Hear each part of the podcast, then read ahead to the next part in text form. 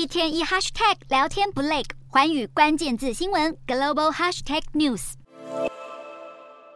从来没有在中央历练过的新任国务院总理李强，在人大闭幕之后召开他的首次中外记者会。相对于习近平重申一中原则、九二共识，反对外部势力干涉与台独分裂势力等等老调重弹，李强对台湾使出了软手段。一面对台湾语调放软，对于已经牢牢掌控的香港和澳门，李强则是强调要贯彻一国两制方针。至于新制定的经济目标百分之五的 GDP 成长率，李强则承认这个数字需要大家一起努力。而让外界最担心的中国改革开放四十多年的道路，会不会在习近平的第三任上越走越窄呢？李强倒是给了一剂安心针。路透社报道认为，李强作为习近平的心腹，同时具有优势和劣势。相较于李强的发言有软有硬，国家主席习近平在人大闭幕式发表的谈话，在外界听来没有太多新意。习近平这番让人耳熟到不行的谈话内容，还能如何读出背后含义？西方媒体都在认真解读。不过，就如同《纽约时报》指出，习近平绝对是中国几十年来最强势的领导人。接下来这五年，中国究竟会怎么往前走？全世界都睁大眼睛观察着。